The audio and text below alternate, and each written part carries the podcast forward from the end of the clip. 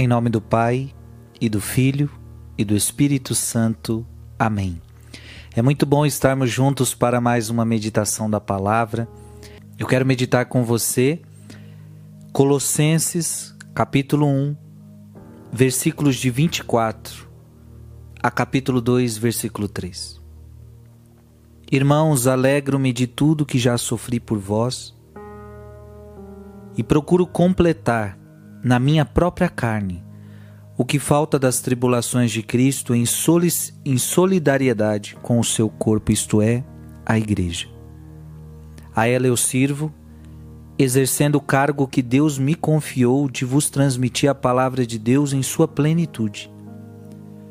O mistério escondido por séculos e gerações, mas agora revelado aos seus, aos seus santos. A estes Deus quis manifestar como é rico e glorioso entre as nações este mistério. A presença de Cristo em vós, a esperança da glória. Nós o anunciamos, admoestando a todos e ensinando a todos com toda sabedoria, para todos tornar perfeitos em sua união com Cristo. Para isso, eu me esforço com todo o empenho sustentado pela sua força que em mim opera.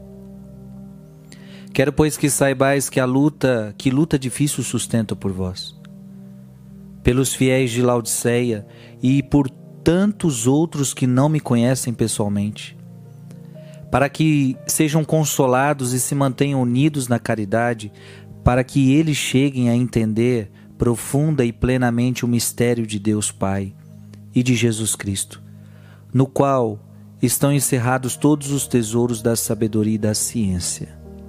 Palavra do Senhor. Quero, pois, que saibais que luta difícil sustento por vós. Paulo era um homem forjado no sofrimento.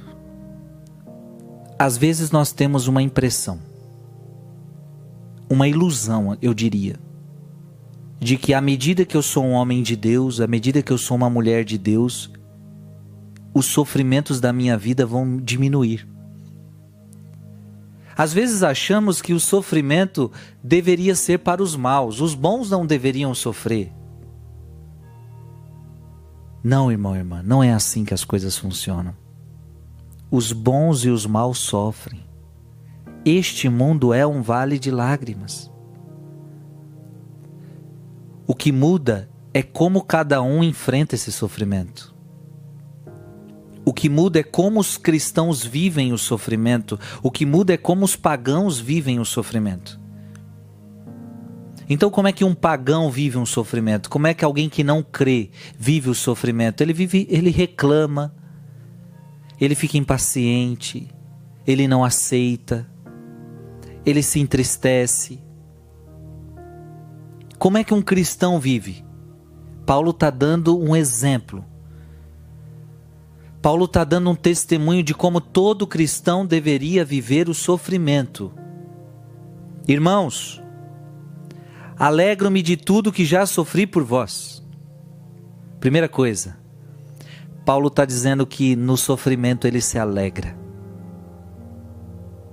Paulo está vivendo o que Jesus disse quando vos perseguirem, quando vos injuriarem, quando falsamente dizerem todo tipo de mal contra vós, alegrai-vos e exultai. É muito difícil o que eu estou falando agora. Como a gente vai se alegrar no sofrimento?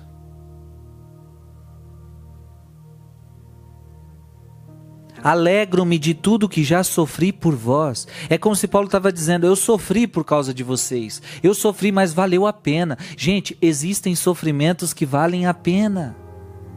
Claro, não vale a pena você sofrer porque usando, vamos dizer, aquela pessoa usa tanta droga, usa tanta droga e está sofrendo por causa disso. Esse sofrimento não vale a pena, obviamente. E com esse sofrimento a gente não se alegra. Mas existem sofrimentos que alegram e que deveriam nos alegrar. Existem sofrimentos que nos ensinam, que, e principalmente quando a gente sofre pelo bem, quando a gente sofre pela coisa certa. Quando você luta, quando você sofre para sustentar o teu casamento, quando você sofre pela educação dos seus filhos, quando você sofre para, para lutar pela tua casa, pela tua família, esse sofrimento deve gerar no teu coração alegria. Porque você está sofrendo por uma causa justa, Irmãos, alegro-me de tudo que já sofri por vós, ou seja, não me arrependo de nada. Todo este sofrimento foi para mim motivo de alegria. E, e procuro com, completar na minha própria carne o que falta das tribulações de Cristo, em solidariedade com o seu corpo, isto é, a igreja. Sabe o que, que Jesus está falando? Sabe o que Paulo está falando aqui? O segredo é unir o meu sofrimento ao sofrimento de Cristo. Por que, que eu me alegro? Porque eu uni o meu sofrimento à dor de Jesus. Então aqui vai um segredo para você.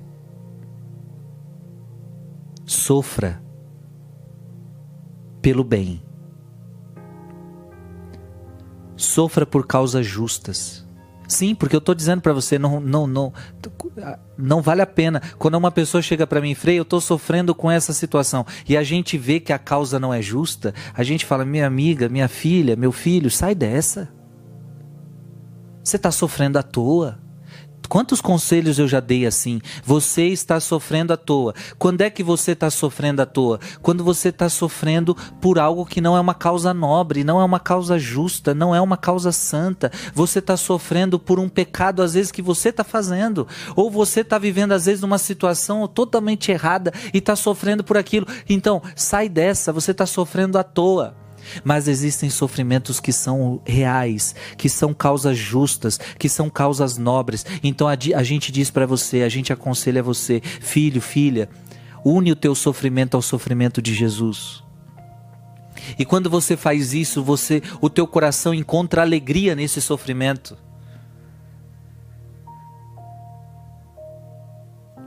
Então isso é algo que a gente precisa aprender. Alegrar-se nos sofrimentos, não entristecer-se.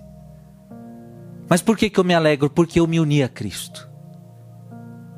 Cristo está comigo. Cristo está sofrendo na minha carne. Que Deus nos ajude, que Deus nos ensine. Que Deus abençoe você. Em nome do Pai, e do Filho, e do Espírito Santo. Amém.